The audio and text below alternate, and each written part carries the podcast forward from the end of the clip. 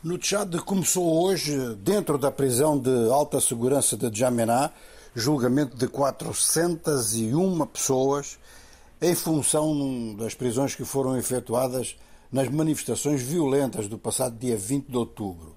O governo reconhece que tem na prisão 620 pessoas, portanto faltam 200 e poucas que ainda são objeto de investigação judicial, segundo diz o procurador. Bom, das 401 pessoas que vão ser julgadas, elas vão ser julgadas sem advogados da defesa, porque a defesa, em bloco, boicotou o julgamento. E boicotou dizendo que isto era uma brincadeira. Aliás, a própria Ordem dos Advogados considerou que é um processo completamente desorganizado e mal intencionado. Portanto, a maior parte dos observadores em Jamená acredita que um grupo será absolvido apenas para justificar que aqueles que são considerados mais perigosos pelo governo fiquem na prisão. Este julgamento, portanto, traduz uma situação de mal-estar no conjunto do Tchad em relação à indicação de Idriss Déby como presidente. Ele é filho do ex-presidente, é também militar, fica na direção, portanto, na presidência da transição com possibilidade de se candidatar às eleições que deverão ser organizadas dentro de dois anos.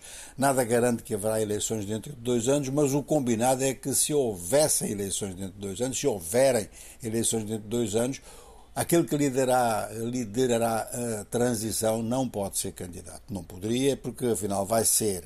E vai ser de uma forma ou de outra. E este julgamento aparece como um grande aviso à oposição, ou seja, que o governo não tem menor dúvida de, perante acontecimentos como aqueles que foram os do 20 de outubro, julgar massivamente e manter na prisão, então, uma quantidade enorme de pessoas. Vamos sublinhar que as acusações iniciais eram de rebelião e tentativa de golpe de Estado, depois a Procuradoria mudou e então faz acusação de ajuntamento ilegal, violência, incêndios e destruição de bens.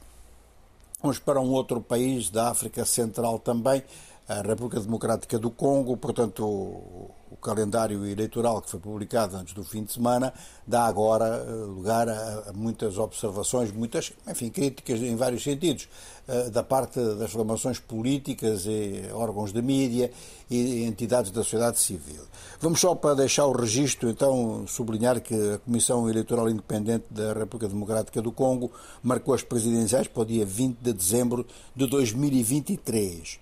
E para o dia 24 de fevereiro de 2024, as eleições para senadores.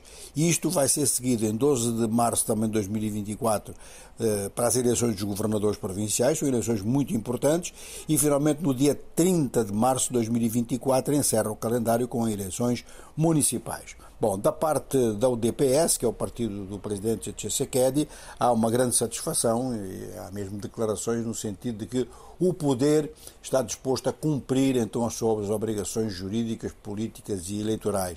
É uma declaração assim que não é lá muito boa para a Comissão Eleitoral Independente, porque o poder vamos lá, implicitamente, assume que isto é de sua responsabilidade e legalmente não deveria ser o governo devia ficar, eh, digamos que, a comentar algo que foi decidido por um órgão que é considerado como independente. Mas, de qualquer forma, eh, não é este o pior do quadro crítico, do quadro analítico pós-publicação do calendário. O pior é que alguns partidos da oposição estão a dizer que este calendário é irrealizável e que ele está feito de forma a facilitar fraudes. É claro que a Comissão Eleitoral Independente, a CNI, vai então ter que demonstrar isso e já tem uma oportunidade agora a partir do fim do mês que vem, quando vai ter início o registro dos eleitores, um registro que está previsto para três meses.